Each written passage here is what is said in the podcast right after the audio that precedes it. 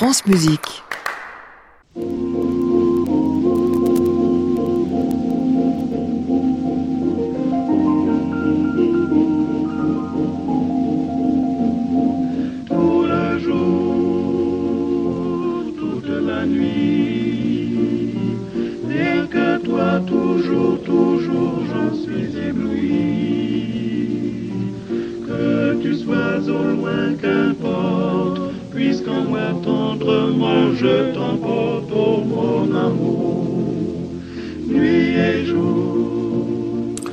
Bonsoir à tous et bienvenue dans le Classic Club sur France Musique. Tous les soirs de la semaine, vous le savez, 22h en direct depuis l'hôtel Bedford à Paris au 17 rue de l'Arcade. On reçoit ce soir un invité qu'on adore recevoir ici, qui nous raconte toujours des choses, en particulier ce qu'il aura fait l'été précédent. Mais là, il a passé le cercle polaire, figurez-vous. Ah, c'est pas donné à tout le monde, hein. Et pourtant, il suffit d'un rien, une voiture, une caravane, et prendre son courage à deux mains. Bon, bref, peut-être nous racontera-t-il ça en début d'émission. Ludovic Tézier sera mon invité.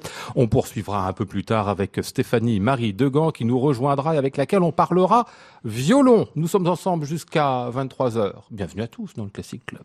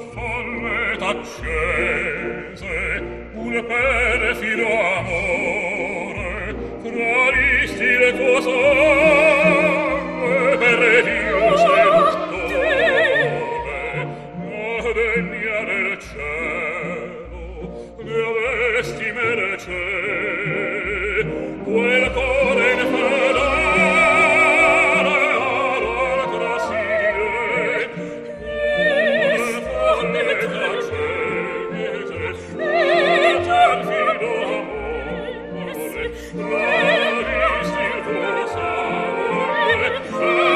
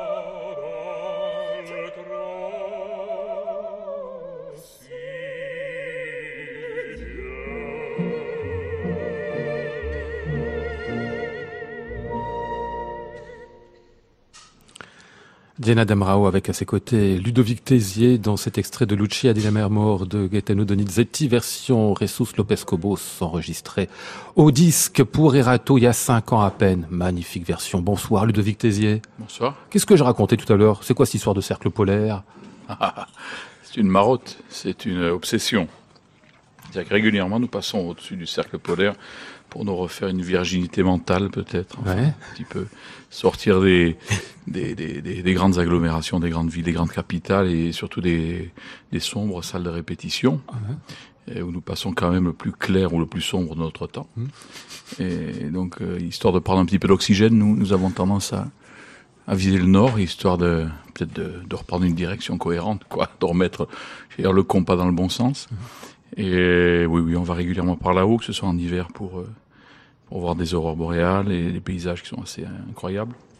C'est très méditatif tout ça. Hmm. Voilà. Et on était qu'est-ce qu'on y voit là-haut En fait, c'est des jours qui n'en Soleil de minuit, ben, c'est des jours qui sont des jours, des jours qui durent des jours et des jours. Quoi. Mhm. C'est très étonnant. quoi. C'est toujours assez bluffant de consulter sa montre et de voir qu'il est une heure du matin. Et en fait, euh, le soleil est toujours pas dans l'eau, il est toujours pas tombé derrière l'horizon. Et en fait, c'est- aussi assez poétique. Quoi. Il, y a, il y a une ambiance et une... Dans ces pays-là, il y a toujours une lumière très particulière. Il y a sans doute des explications très scientifiques à ça.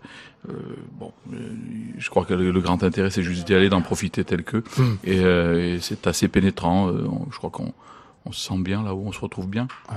Euh, Vous faites quelques photos, comme vous en profitez. Hein Beaucoup, Il y a de quoi faire. Hein beaucoup. Vous le faites oui, comment oui. d'ailleurs avec votre appareil? Enfin, je vous en avez déjà Mhm. parlé, je sais que vous avez un appareil Mhm. incroyable, mais est-ce que vous utilisez aussi le, je sais pas, le portable pour faire un truc sur Ça, Instagram euh, ou ça- comme oh ça? non, Ça euh, arriver? Instagram, non, j'y suis pas. Ah. Parce que, non, parce que j'essaie de, voilà, bah, ouais, j'ai été au contraint, euh, de, de, de m'inscrire sur Twitter. J'ai pas de regret du reste parce que ça m'a fait rencontrer des gens sympathiques il y a quelques années de ça. Euh, mais non, Instagram, enfin Facebook et tout ça, je crois que là, justement, on peut pas euh, à la fois aller sincèrement dans le nord histoire de se plonger dans le soleil de minuit Mmh. ou les aurores boréales et en même temps passer euh, ses journées à poster sur Instagram. Enfin, il y a quelque chose d'un peu incohérent là-dedans. Oui, en fait, j'ai des tas de photos, des tas d'images dans, dans la tête Mmh.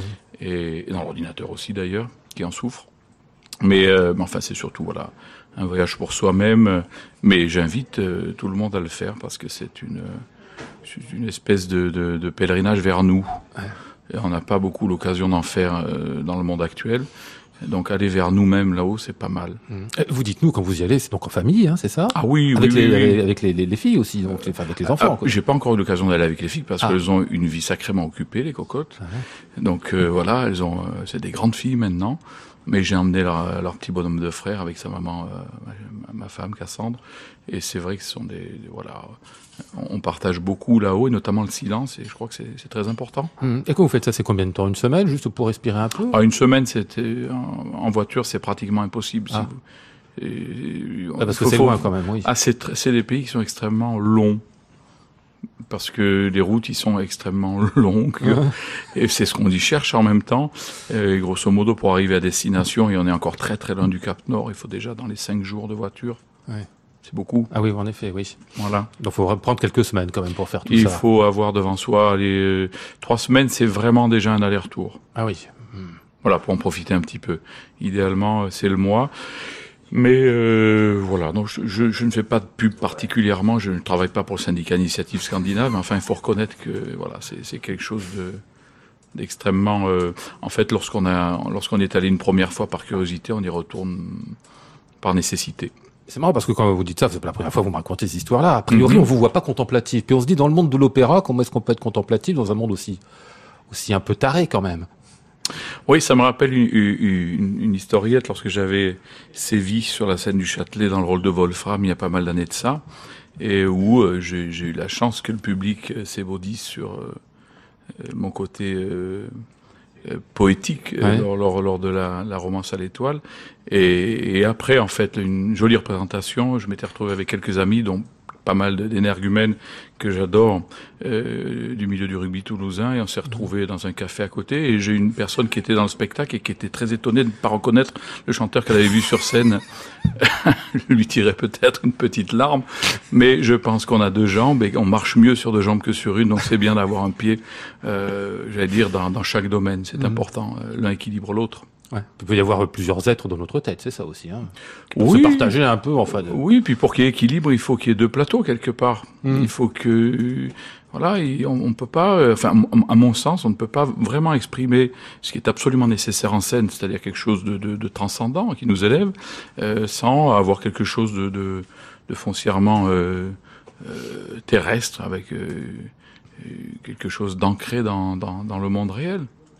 Il faut arriver à revendiquer tout cela. On va parler avec vous, euh, Ludovic Tézier, de Simon Boccanegra, on le fera euh, tout à l'heure, que vous euh, chanterez pour la première fois en scène. Me rappeliez-vous à l'instant, moi j'avais souvenir d'un- d'une version de concert, Oui. c'était il y a un an, quelque chose comme Oui, ça, oui, hein, Monte Carlo. hein. oui, oui, oui. Et donc en scène, là, ce sera pour la première fois euh, à partir bah, de la semaine prochaine, de jeudi prochain, et puis jusqu'au mois de décembre, on y reviendra un peu plus tard pour vous entendre dans vos œuvres ici euh, en duo à nouveau dans Le Pirate de Bellini.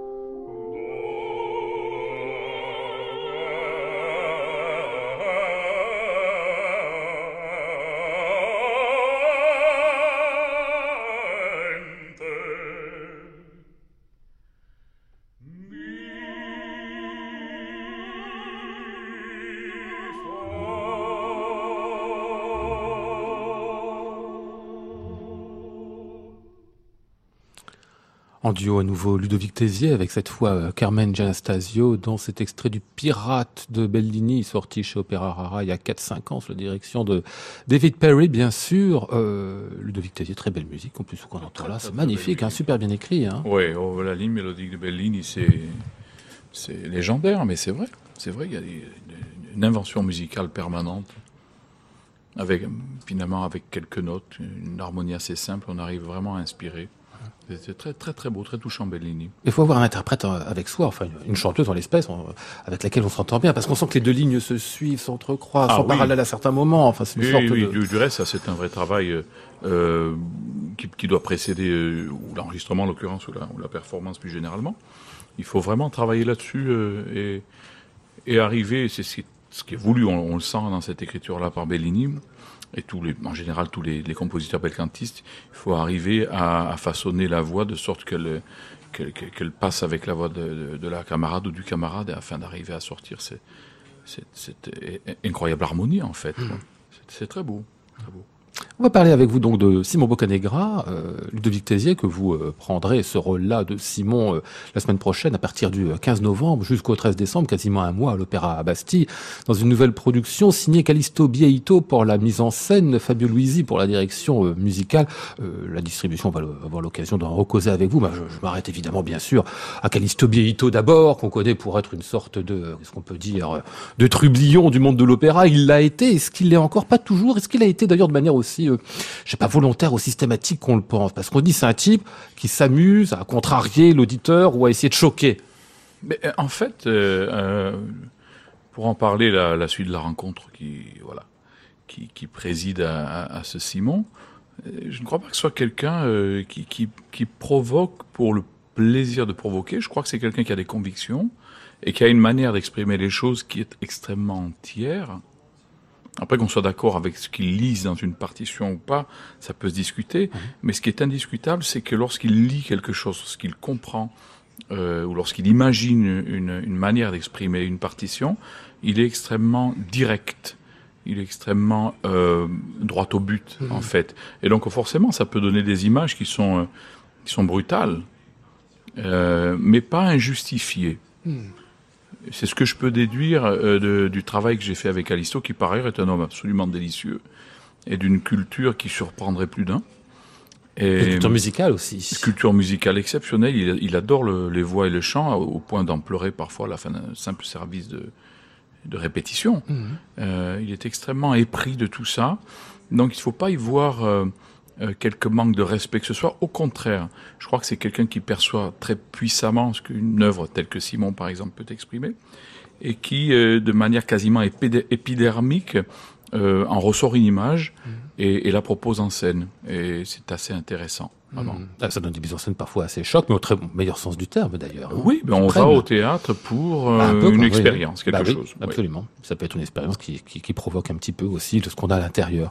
Euh, Simon Boccanegra, faut dire, bah, peut justifier aussi qu'on aille chercher des choses à l'intérieur de la, à l'intérieur de la, de, du texte, du livret lui-même. La musique est absolument géniale. Prodigieuse, oui. C'est un prodige, c'est un miracle musical cette œuvre.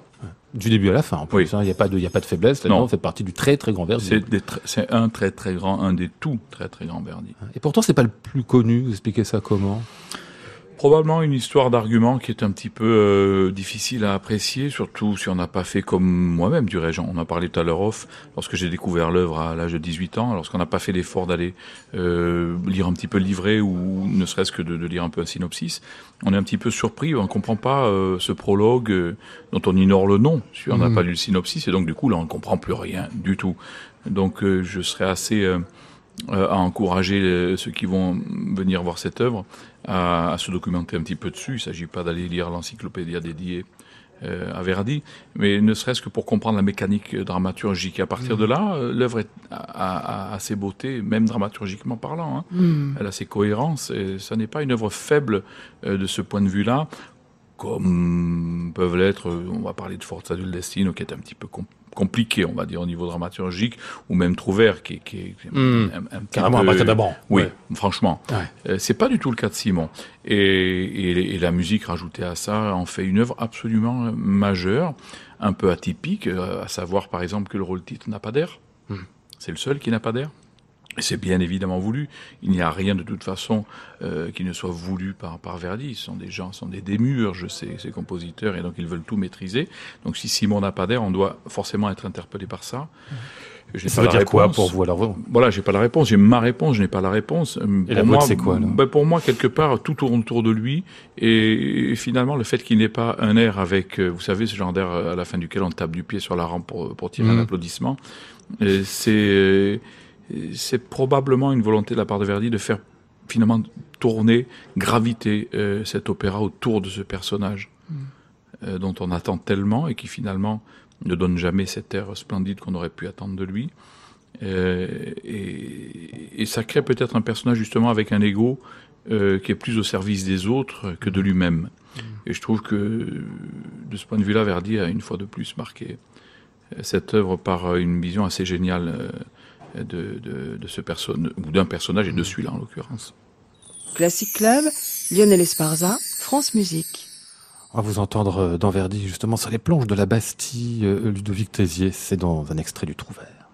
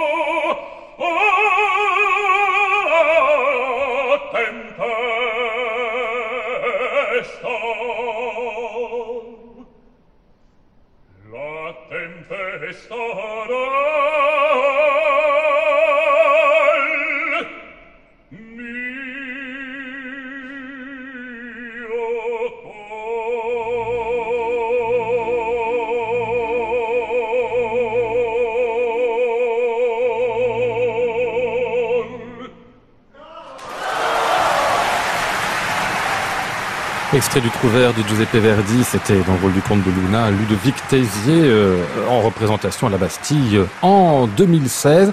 Euh, c'est une salle qui vous a toujours incroyablement réussi, Ludovic, la, la Bastille. Pourtant, on dit que c'est une salle difficile, il y a plein de chanteurs qui l'aiment pas. Vous l'aimez, vous? Vous y, vous y êtes fait, vous y enfin bon, c'est- Bon, c'est- je ferais mauvaise bien, en grâce tout de cas. pas l'aimer, oui, quand même. Ah Oui, non, effectivement, moi je me sens très bien là-dedans. Ouais. Je sais pas pourquoi, honnêtement, mais c'est vrai que le, le- ma voix, jusqu'à preuve du contraire, demain peut-être, là, ma voix se place bien dedans. Ouais. Et je trouve qu'il y a des, des telles dimensions que finalement, au bout d'un moment, ça finit par disparaître. C'est tellement grand que, bon, au bout d'un moment, c'est, voilà. On n'est plus, on n'est plus impressionné parce que de toute Ouais. façon, on voit même plus le bout.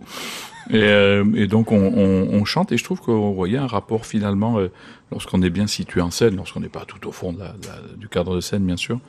Mais lorsqu'on est, on est bien en scène, on, on se trouve euh, assez confortable, je trouve, par rapport à ce volume-là. Simon Bocanegra, ce sera donc euh, la semaine prochaine, jeudi, une prise de rôle, mais vous l'avez déjà fait, alors ça c'est quand même très confortable, en version de concert, on le disait Oui. tout à l'heure, il y a un an, ce qui permet en quelque sorte de tester le rôle sans avoir euh, ni les costumes, ni, le, ni les, les- les- les exigences de la scène. Absolument, oui, tout à fait. C'était une opportunité que m'avait donnée Monte Carlo avec Jean-Luc Grinda, qui avait pour le coup réuni une équipe euh, formidable et puis un, un- un des grands chefs que j'apprécie, euh, qui est Pinkas Steinberg. Et c'est formidable de débuter un rôle dans, ces conditions-là, parce qu'en plus, vu que c'est un concert, on a même la partition sous les yeux. Et donc, on peut se consacrer parfaitement à la musique et à, et à mettre en place ce rôle euh, magnifique. Et bien évidemment, c'est un tremplin euh, idéal pour ensuite passer à la version scénique. Dans ce rôle-là, qu'est-ce que vous êtes allé fouiller musicalement, dans le caractère du personnage aussi? Dans l'épaisseur du temps aussi, parce que vous vous rappelez le prologue qui, euh, Oui, y a- qui se il y a- déroule il y a 20 ou 25 tout. ans avant l'histoire Ouais, il y a- il y, a tout. euh, Je crois que c'est euh, c'est un personnage extrêmement finalement psychanalytique. Alors lorsqu'on lorsqu'on euh, voit l'œuvre comme ça, on pense une œuvre finalement à ses premiers degrés, où il y a un prologue, où il y a les retrouvailles avec la fille, où il y a la grande scène très politique du, du, du giuramento, comme on dit, et, et cette mort sublime. Donc on est quand même assez dans une espèce de réalisme, alors que tout cela est assez peu réaliste finalement, si on réfléchit encore que ça puisse arriver, mais bon. Oui. Voilà. Euh, et donc, je crois que c'est, et du reste, c'est- un petit peu la, vi- la vision de, de, de Callisto Bieito. Il, il y a quelque chose d'assez, d'assez psy dans, dans cette œuvre-là. Et donc, à partir de là, les portes sont ouvertes, on ouvre la boîte de Pandore et on peut tout trouver. Et le, le seul fil conducteur reste la musique, qui est, qui est extrêmement explicite euh, à chaque page et qui nous aide un peu à trouver le chemin au milieu de, de quelque chose d'assez ouvert où on peut se perdre rapidement. Important dans ces cas-là d'avoir une bonne équipe, des bons partenaires à côté de soi avec lesquels Ouais. on a envie de chanter. Ah un oui. chef d'orchestre aussi, Fabio Luisi, vous l'aimez bien, Ah, je crois. hein. Formidable. Vraiment formidable. C'est, c'est, comment dire, c'est, euh, j'avais, j'avais entendu, c'est pas la première fois que je travaillais avec Fab, j'avais fait un Falstaff avec, euh, avec lui à, à Barcelone à l'époque. Je l'ai réentendu l'année dernière dans le Falstaff avec euh, Brinterfell l'année dernière. Et tout un cast brillant euh, à la Bastille. Je, je trouve ce chef euh, tellement évident dans ce répertoire-là. Tellement évident, tellement à sa place. Euh, Est-ce que c'est un chef verdien? Sans aucun doute. Est-ce que ça n'est qu'un chef verdien?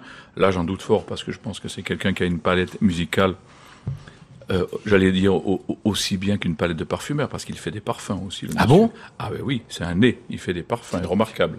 Donc c'est un personnage extrêmement ex- euh, extraordinaire. Enfin, c'est fascinant. Donc créateur de parfums, c'est Oui. ça? D'accord. Et commercialisé, il est fait hein, pour pas lui, il est fait pour vous. sérieusement, ah non, oui, tout à fait, tout à fait. Et, et voilà. Et donc, donc quelque part, ça dénote un petit peu du personnage. Il faut une extrême finesse pour arriver à voilà. Et, et on retrouve ça euh, dans sa manière de diriger, qui est très très fluide, qui est très, euh, qui sert l'œuvre. Euh, J'aime beaucoup. C'est un homme en plus d'une absolue élégance euh, à la ville, ce qui n'est pas pour me déplaire non plus. Donc franchement, c'est très, très très beau de faire ça avec lui. Vous disiez que vous l'avez entendu euh, en représentation, c'est-à-dire que vous étiez vous dans la salle. C'est ça. Même quand vous n'êtes pas, pas à coutume. Bah, j'allais vous dire, oui, même quand vous n'êtes pas sur les planches, vous continuez à aller à l'opéra pour voir les Non, autres. pas du tout. Ah non, rarement aussi. Pas du tout, justement, parce que là, ce soir-là, il y avait opportunité de voir quelque chose qui m'intéressait vraiment, de le réentendre, puisque moi-même, lorsque j'avais fait le, donc le, le- le rôle de Ford dans Falstaff Barcelone, j'étais sur scène, donc c'est toujours un petit peu frustrant. Euh, mais là, j'avais l'occasion d'aller le voir et d'aller l'entendre surtout. Euh, la production en plus est superbe, le, le- le casting était magnifique, donc oui, évidemment, je suis allé voir ça. qu'elle n'en se prive pas. Ah non, il faut pas. Ouais. Simon Boccanegra de Giuseppe Verdi, c'est donc à voir à la Bastille à partir de jeudi prochain jusqu'au 13 décembre avec euh, Ludovic Tézier dans le rôle de Simon, Fabio Luisi et euh, Callisto Bieito, vous l'aurez compris, pour euh, l'équipe de cette production. On parlait tout à l'heure un petit peu hors micro, puisque vous nous évoquiez le, le Grand Nord, Ludovic Tézier, vous me disiez que vous étiez passé à Stockholm, qui est victime un peu, mais ça je ne l'avais pas, pas compris, de cette espèce de mode actuel de, des Oui. pays... La coupe Occidentaux. court devant et derrière. voilà, c'est ouais, ça, aller vers une ça. droite un petit peu extrême, on va dire. C'est le cas aussi là-bas? Oui, oui bien pas. sûr. Moi, de toute façon, c'est, vous avez une épidémie, ça s'arrête pas aux frontières. Hmm. Ouais. Dire ça comme ça, Et non, mais en même temps, attention, euh, quand je dis épidémie, il faut, faut considérer qu'il doit y avoir des, des facteurs. Vous savez, c'est un corps affaibli qui attrape des virus. Il faut peut-être soigner le corps avant de taper sur le virus, euh, encore que, je veux dire, on peut faire les deux à la fois. Mais il y a, y a forcément quelque chose à trouver déjà à ce niveau-là. Et euh, mais c'est un vrai indicateur parce que la Suède est un pays euh, absolument magnifique, un pays extrêmement paisible, où la qualité de vie, ça n'est pas une légende, est remarquable. Et ça doit nous interroger, bien évidemment. Ça Pourquoi voter pour l'extrême droite quand on est dans un pays qui est aussi entre Ouais. paisible, enfin en tout cas. Ouais, et qui, qui est un pays de- qui a une qualité de vie euh, tout à fait hors norme euh, sur Terre, j'allais dire, pas Mhm. simplement en Europe. Hein. Et c'est- questionnant, comme on dirait aujourd'hui. Hmm. Voilà. Et il faut pas tant se questionner sur les gens qui euh, qui sont euh, militants euh, d'extrême droite, c'est leur problème et ils le seront et quoi qu'il arrive. Ce qui est questionnant, je trouve, c'est le fait euh, que nos sociétés malgré tous les problèmes qui existent, mais nos sociétés qui sont quand même des sociétés extrêmement privilégiées si on considère le reste du monde, mais finalement, euh, et, un défaut immunitaire qui permettent euh, cela et qui permettent en plus à d'autres qui n'étaient pas forcément à la base mili- militants euh, de, ben, de pencher doucement euh, vers ça. C'est ça le vrai problème. Le problème n'est pas l'extrême droite du tout. Le problème, c'est ce qui fait pencher vers l'extrême droite. Poser la question parce Soignons, que soignons ça et peut-être que les choses iront mieux. J'espère que Simon y participera très modestement. Simon Bocanegra, vous Qui pensez est un grand, mais qui est un grand humaniste. Non, mais c'est intéressant qu'on parle Ouais. de ça parce que euh, Verdi est pas est pas Tézier. Verdi est porteur de messages. Et bien évidemment, euh, dans, dans toute la carrière de Verdi, en dehors du message euh, pro-Italia qu'il avait euh, en permanence et qu'on retrouve là aussi dans Simon, notamment qui appelle à l'unité italienne, euh, il y a profondément un message humaniste euh, formidable. Alors après, il faut avoir beaucoup, beaucoup de voix et beaucoup plus que la mienne pour que ce message porte. Et même la puissante voix de Verdi n'est pas suffisante puisque le monde, malgré tout, euh, voilà, est compliqué, on va dire, en ce moment. On le voit tous les jours. Mais, mais bon, au bout d'un moment, il faut, il faut quand même qu'il y ait des grains de sable qui s'accumulent pour arriver à, à retracer le chemin, quoi. On va vous retrouver euh, Ludovic Tézier ici aux côtés, euh, ben, d'un copain, je crois, hein, Jonas Kaufmann, Ah ben oui. hein, dans ce disque L'Opéra, euh, où Jonas vous invitait à chanter cet extrait des Pêcheurs de Perles.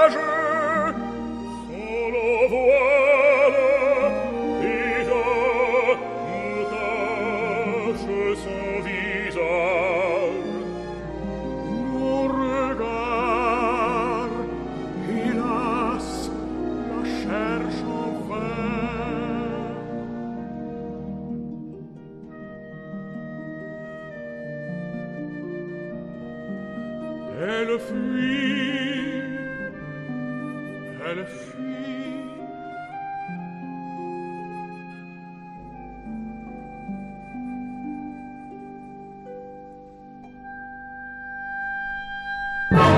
Mais dans mon âme soudain, elle est trop jadeur salive, elle nouveau me consume.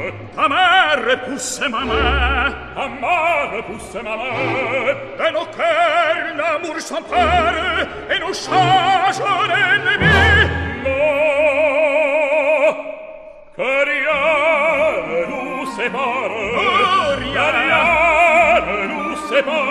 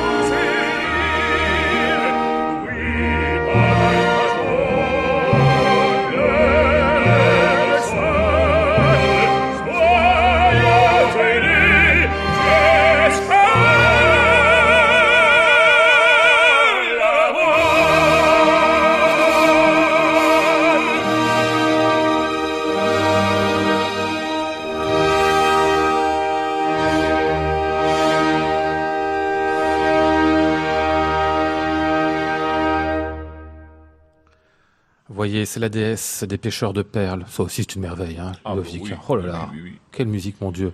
Euh. C'était euh, Bertrand Billy qui dirigeait le Bayerische Staatsorchester et Jonas Kaufmann et Ludovic Tézier ici en duo. Pas que c'est pas un bon camarade sur scène, Jonas Kaufmann, il se Ah, pète c'est parce qu'il est ténor et tout ça. abominable personnage. Non, c'est ça, hein. C'est connu. Vous Ah oui, c'est je connu. pense de lui. Bien sûr, absolument. non, rectifier, rectifier, certains pourraient croire que c'est vrai ce qu'on dit. Non, c'est un vrai ami. Euh, J'en ai quelques-uns dans le métier. Oui. De toute façon, dans le métier, en général, très honnêtement, il y a de, de très bons camarades. Ouais. Oui. Même chez les ténors? Même chez les ténors, ça m'écorche la bouche de le dire. Mais euh, non, non, bien sûr, bien sûr, je suis très ami avec Roberto, c'est connu de longue date. Euh, avec avec Jonas, on a une, une vraie accroche tous les deux, on s'entend très bien en scène et on a une vraie complicité sincère. Et, et plus globalement, là, j'ai chanté avec Fanal, et qui, qui d'ailleurs chante, je crois, après-demain, il me semble, euh, samedi, euh, l'Élysée d'amour à l'Opéra. C'est un, mec merveilleux. Là, j'ai Demoureau qui est en scène. J'aime beaucoup les ténors, en fait. Ah, bah, ça veut dire vous, vous vouliez être ténor, je crois, à l'origine, vous en plus. hein? C'est pour ça que je les aime bien, parce que Ouais. quelque part, je les plains. Parce que les pauvres, ils n'ont pas trouvé la voie, ils sont restés là-haut. Alors que finalement, on est bien juste un étage en dessous. Non, non, en général, ce sont des personnages assez, euh, je sais pas, euh, pas volcaniques, c'est pas le mot, mais enfin avec une vraie énergie, quelque chose de de- d'impliqué dans ce qu'ils font, et j'aime bien ça. Ouais, c'est pas des contemplatifs, les ténors, en général. Pas du hein. tout. Non. Pas du tout. Je les emmènerai pas en Norvège. Non, ça, je vais vous me dire. casser les pieds, ils me parleraient du métier toute la journée. c'est pas possible. Je vous demandais là pendant qu'on écoutait un peu euh, Bizet, comme je demande toujours aux invités, en particulier aux chanteurs, quels sont les, les prochains rôles, de quoi vous avez envie de parler après le Simon Boccanegra a, qu'on a évoqué tout à l'heure. Vous me disiez, ben nous en ce moment c'est Simon et, et un rôle qui manifestement euh, vous occupe beaucoup l'esprit. Ah ça? oui, oui, énormément, énormément. L'esprit, ça? euh, ça tourne sans arrêt. La musique tourne sans arrêt dans ma tête. Le- Mais c'est toutes les musiques euh, quand vous êtes, euh, je dirais, à l'orée d'une prise de rôle ou Non, particulièrement pas là? systématiquement. Non, non, c'est un rôle très obsédant. Euh, Il y, a, il y a quelque chose d'assez magique, d'assez magnétique Hmm. euh, dans le dans le rôle en entier, et, en particulier euh, lors de cette scène incroyable de, de la mort qui s'étale, qui s'étire, qui s'étire. Les, Verdi écrit des choses euh, tout à fait extraordinaires. Je me faisais la réflexion tout à l'heure à, à la maison avec euh, mon excellente chanteuse d'épouse euh, du, du- du génie de cet homme euh, où il fait chanter à Simon hein, qui se pose la question est-ce qu'il doit pardonner à Gabriel Adorno et je faisais une petite erreur de solfège qu'on m'a corrigée fort heureusement mais c'est bien pour, euh, pour, pour dire la qualité la finesse d'écriture de contrairement à ce qu'on pourrait penser euh, on a souvent dit que Verdi était un peu pompier pas Ouais, du tout un peu à gros traits. ex- extrêmement fin. Et je chantais euh, quelque chose comme De Gio salvarlo, De Gio salvarlo. C'est pas du tout ce qui est écrit. Ça, c'est assez sûr. C'est la question. Dois-je le sauver? Dois-je le sauver? C'est pas du tout ce qui est écrit. Verdi écrit De Gio salvarlo, De Gio salvarlo. Cette petite note qui est légèrement plus haute que celle que j'avais mal mémorisée a beaucoup de sens. On entend véritablement le doute chez Simon qui le dit, et on entend même que ça, comme je disais à propos de Nicolas Ténor tout à l'heure, que ça lui emporte un peu la bouche de devoir euh, dire euh, est-ce que je dois vraiment le sauver, celui-là ou pas. Et c'est, ça n'est fait que de ça. Chez Verdi, euh, un demi-ton, ça n'est pas décoratif. Il n'y a rien de décoratif chez Verdi. Il y a des questions dramaturgiques qui se posent à, pour lui, et donc pour son interprète, à, à chaque, à chaque mesure, et c'est rien. Mais si on commence à faire tout tel que c'est écrit, c'est peut-être là où on arrive à justement cette scène finale qui m'a fait un petit peu digresser, et, et où, il arrive à trouver un rythme et, et des harmonies qui font littéralement léviter euh, et les chanteurs qui interprètent, et, on l'espère l'auditoire. Pourquoi? Ben Parce qu'on est déjà dans l'ascension de l'âme de, de Simon. On Et il trouve les vibrations qui arrivent à suggérer ça. on comprend du coup que ça obsède un petit peu le chanteur. Vraiment. euh, ouais, ouais. Vraiment. Hmm. C'est très profond. plutôt bon signe dans ce quelque cas-là, chose hein. qui nous qui nous touche euh, en tant qu'interprète et qui, on l'espère, touchera les, ceux qui seront dans la salle ce soir-là. Classic Club, Lionel Esparza, France Musique. À 22h40, je salue euh, Stéphanie Marie Degan qui nous a rejoint. Bonsoir Stéphanie. Bonsoir Lionel. Inutile de demander si vous aimez l'opéra, hein, vous y allez régulièrement en plus. Moi, hein. je suis euh, folle d'opéra. Et même, Ouais. d'ailleurs, je, je- comme je commence à diriger, je suis chef assistant sur des opéras, tout ça. Donc, c'est vraiment. euh, et même comme violoniste, je tends vers euh, le plus possible être comme une chanteuse d'opéra. Mais Ouais. bon, il y a des limites, hein, malheureusement. Ouais, ouais. Et du, du coup, vous êtes fan de, de Ludwig Tézier, c'est pas, pas la peine de demander. Non. Euh, Vous, vous disiez en arrivant, d'ailleurs, il y a quelques instants, que en fait vous êtes croisés sur un enregistrement il y a des années. de Voilà, cela. bah en fait, il y a eu le. Oui, j'étais jeune violon solo au Capitole de Toulouse et, euh, Mhm. et je me souviens très bien. euh, voilà, avec Roberto Alagna, Angela Giorgiou et, euh, et donc j'ai rencontré. C'était un grand choc parce que quand on enregistre, on a les chanteurs à côté de soi. Et oui. Et euh, bon, j'avais un peu l'habitude quand même, mais en, en musique ancienne avec le concert d'Astrée, Emmanuel Haïm. Et, et là, on avait des volumes. euh, J'avais Ah oui. vraiment les, les, les, les pores de la peau qui étaient. euh, j'ai un souvenir notamment de, de la fleur que tu m'avais jetée. Ah, c'est dans Carmen, un- ah oui. oui, avec Roberto, impossible de dès qu'il entamait, c'était j'étais une fontaine. Mm. Il y avait le corps solo aussi d'ailleurs. Jacques Delplanque, qui est mon collègue de CNSA, on était deux fontaines, mais c'était physique. Oui. Donc voilà. Et euh, Ah, bah, bon. c'est ça l'opéra. Hein. Surtout le grand répertoire, c'est du physique. Hein. ça Euh, prend ouais, au trip. Mais oui, mais ça donne. euh, voilà, quand on est instrumentiste, tout est tout est dans l'opéra. Hein. Hmm. Tout est dans l'opéra. Enfin moi, en tout cas, j'en parle énormément quand j'enseigne et tout le temps. Mais même la la gestion du jeu, l'archer qui frotte, on est tout toujours dans une dans une logique euh, physique de respiration, de phrasé, d'articulation, de donner du sens. Nous, nous c'est un peu l'opéra sans parole.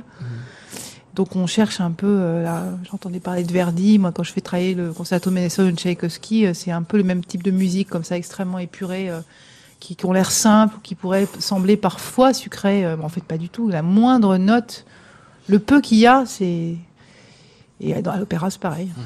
On va parler avec vous du concerto de Beethoven dans un instant, puisque vous le jouerez euh, dans quelques jours. Mais là, vous vous entendez dans euh, toute autre chose, parce que vous l'avez enregistré aussi. C'est Dufly, monsieur Dufly, dans Oh, cette bah oui, effectivement. Madin. Ah oui, oui, On est pas loin du euh, compte. pas musicalement, il y a plein de choses Ah, là-dedans. bien Bah bien sûr. ah, absolument. Et d'ailleurs, j'étais à la générale là, du, du concert de concerto de Beethoven et la claveciniste avec qui je joue était, est venue assister parce qu'elle est folle du concerto de Beethoven. Donc finalement, tout se rejoint. Je la salue.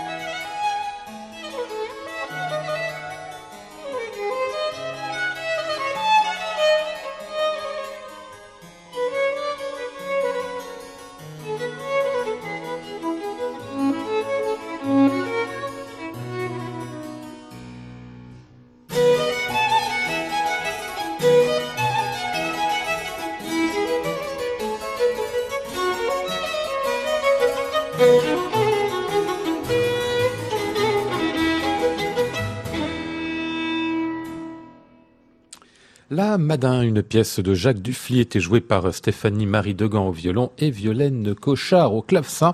Stéphanie Marie qu'on verra en soliste dans le concerto de Beethoven, pour violon bien évidemment.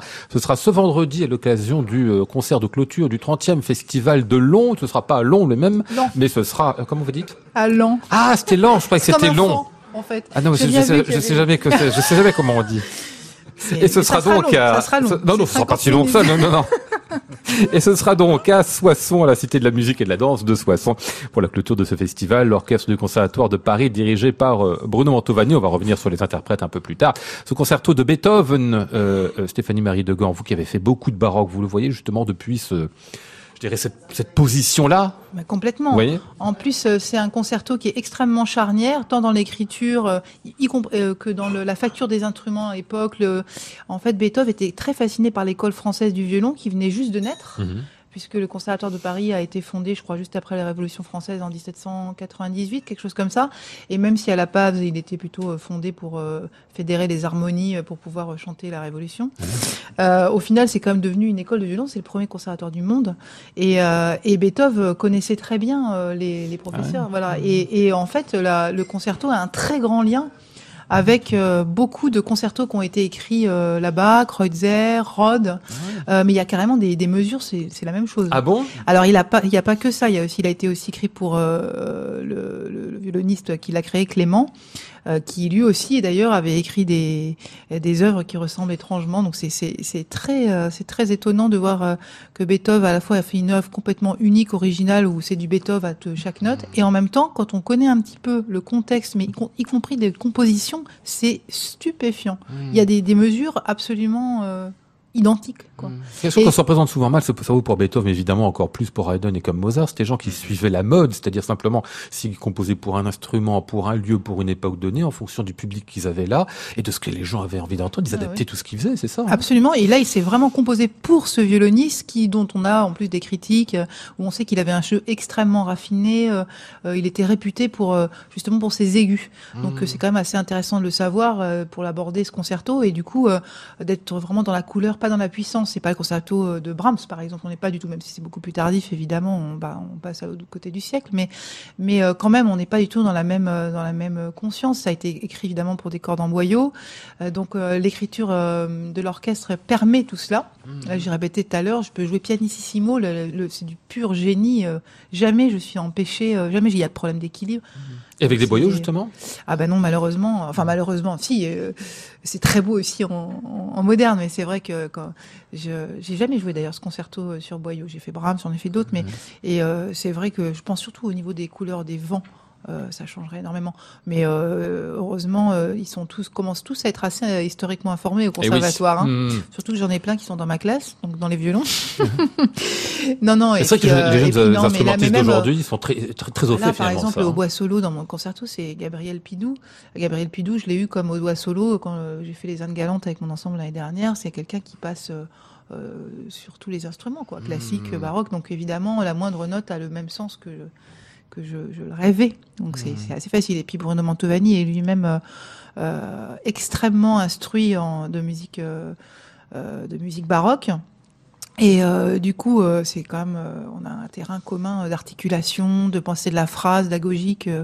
enfin, on n'a même pas eu besoin de, de travailler beaucoup. En fait, on est à peu près d'accord sur tout. C'est assez simple. hein. Euh, L'orchestre euh, du Conservatoire de Paris, c'est en fait les étudiants, c'est ça Oui. Ouais, Ceux qui sont les, lesquels, les troisième cycle ou on le fait à, à- n'importe quel mixte. moment hein. C'est mixte. En général, ceux qui sont devant sont un petit peu plus, euh, un peu plus avancés. On a, ils ont cinq ans. hein. Ils ont trois ans de licence, deux ans de master. Donc là, euh, bah là, j'ai, de ma classe, j'ai des premières années, des deuxièmes années, des troisièmes années.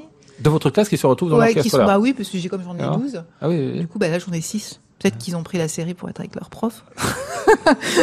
Mais en tout cas, c'est super agréable d'ailleurs. C'est très. Et puis alors en plus, en termes de, de passation, même si c'est un peu la pression pour moi quand même, que je les, en- je les ennuie surtout, euh, Et oui. surtout tout le temps. Et puis Ah ouais, là, euh, vous j'ai intérêt à faire ce que- truc, voilà, ouais, c'est ça. j'ai un Là, peu faut être intérêt cohérent, là, à, maintenant. voilà, il faut être cohérent. J'ai essayé d'être cohérente, de me préparer correctement. Mais euh, c'est vrai que voilà, ils peuvent reconnaître dans la façon dont je joue euh, ce que je leur enseigne. Et c'est quand même, euh, j'espère, euh, du coup, qu'ils sont un peu convaincus, qu'ils vont ils vont, ils vont travailler dans ce sens. Stéphanie Marie Degand nous parlait euh, de sa volonté de faire comme à l'opéra avec son violon. Euh, euh, vous aimez le violon Bah, d'ailleurs, Ludovic Teguet Ah oui, j'adore le violon. Ah oui Oui. Vous en avez à la maison, c'est ça? Oui, Ah, c'est pour ça que je vais poser la Oh, question, parce que je sais. cinq. Cinq Oui. Mais qui sont à vous en plus. Oui. Mais qu'est-ce que vous faites avec cinq violons. C'est pourquoi faire Ben, quand j'allume pas le barbecue avec. Ah Non, j'adore, j'adore. J'ai euh, oh, les archers, oui, il y a des archers, mais non, il y a des, il y a des petits. Tiens, il y a, il y a un Richelme de Marseille qui est très sympa. J'aime D'accord. beaucoup. Et vous les collectionnez, c'est juste pour le plaisir de les avoir à la maison, c'est ça? Euh, oui, c'est surtout pour que les autres les aient pas, quoi. C'est Ouais, parce Ah que bah bravo. Oh, quel mauvais esprit Hein, franchement.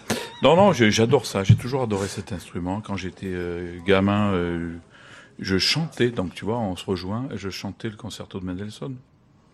Ah bah nous, on passe notre temps à essayer de mettre des paroles allemandes sur Ben voilà. concerto Mendelssohn, donc Ah. euh, Mhm. c'est bien. Non, non, mais vraiment. Et, le Brour aussi. J'avais un LP, tu sais comment dire, un vinyle. Mais- Double et, face. Il y avait Brour d'un côté, évidemment. C'était Bah pas très original. Et Mendelssohn de l'autre. Et je les connaissais par et en plus, vous avez épousé une, une chanteuse qui est aussi violoniste. Ah, hein. mais qui était au départ euh, super violoniste, ouais, puis qui est devenue super chanteuse. Et qui est devenue super épouse aussi. Non, super chanteur. Les uns n'empêchent pas l'autre. Super. Gagnant, gagnant, gagnant, gagnant, comme on dit. Non, non, mais, mais oui, je sais pas. Il y a, euh, bah, je savais pas du tout qu'elle avait été violoniste avant, euh, avant de rencontrer euh, Cassandre. Mais bon, il se trouve que voilà, il y a peut-être des affinités euh, Manifestement. hein. subliminales. Il y en a quelques-unes. Allez, on va entendre Stéphanie Marie de Gand dans ce qui suit. C'est un 500, c'est le rondo, le fameux rondo euh, Capriccioso hein, que vous avez enregistré euh, ici avec Christy Julien à vos côtés. Absolument.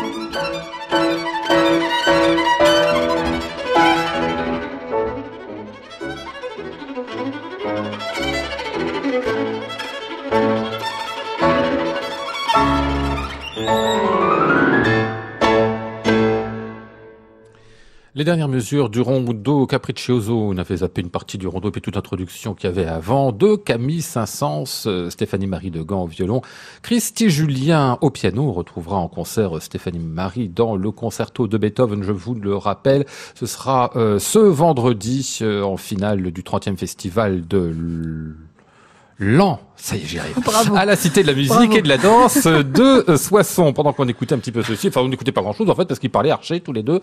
Vous achetez des archers en plus. euh, Le trafic d'argent. Voilà, moi je peux pas acheter des voix, mais, mais j'ai fait, une- fait fille qui chante à la maison, chacun son truc. Pourquoi vous êtes jusqu'en Chine pour acheter des archers euh, On n'est pas allé jusqu'en Chine pour acheter pas des pour ça, archers. quand même. Ah Non, bon, non, on, vous est- y on on a on a fait, on a participé à un concert de dans la cité interdite. Ah, Bah, C'est génial. hein. C'était beau, ce truc, ça. Je crois qu'il n'y avait pas eu de concert depuis 20 ans euh, à l'intérieur de la cour là. Et euh, de nuit, c'était assez, assez incroyable. Je comprends les- pas, il n'y a pas eu un live Facebook si, Non si, C'est si, pas sans blague, puisque c'était pour l'anniversaire. Non, ben, Ah, ils ont dû, à mon avis, couper avant après. Ah oui, c'est ça. mais euh, mais euh, ils- ou caviarder un truc. Mais non, c'était vachement bien. Et très très. oh, L'endroit est absolument sublime.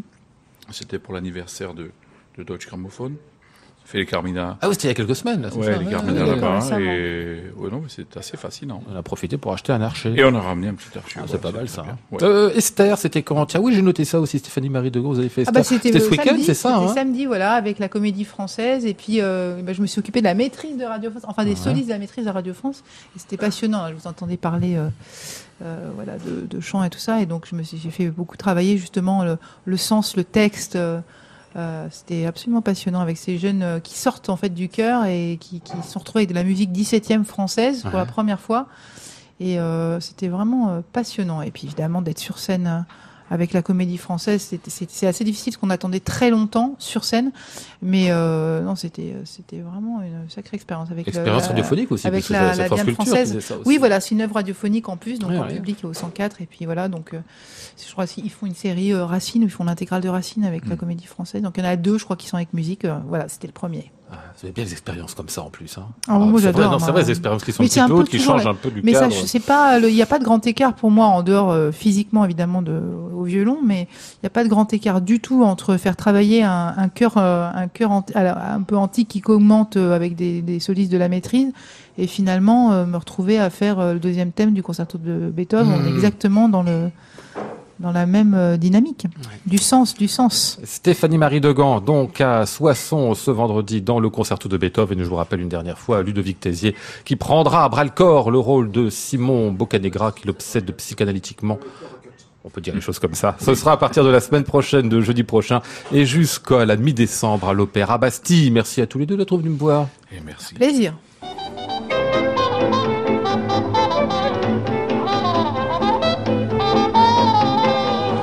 Nous étions ce soir avec euh, Flora Sternadel, Maud Nourri, Antoine Courtin, Laurent Fracchia et Sébastien Hubel. Voici le ciel peuplé de ces moutons blancs. Voici la mer troublée, spectacle troublant. Je vous retrouve demain sous le titre Top Chef. Top Chef, c'est très bien. Avec euh, Pascal Roffet et Rinaldo Alessandrini. J'entends la ville qui me dit bonsoir. Et moi sur le quai de la gare, je dis de mon mieux des mots d'adieu.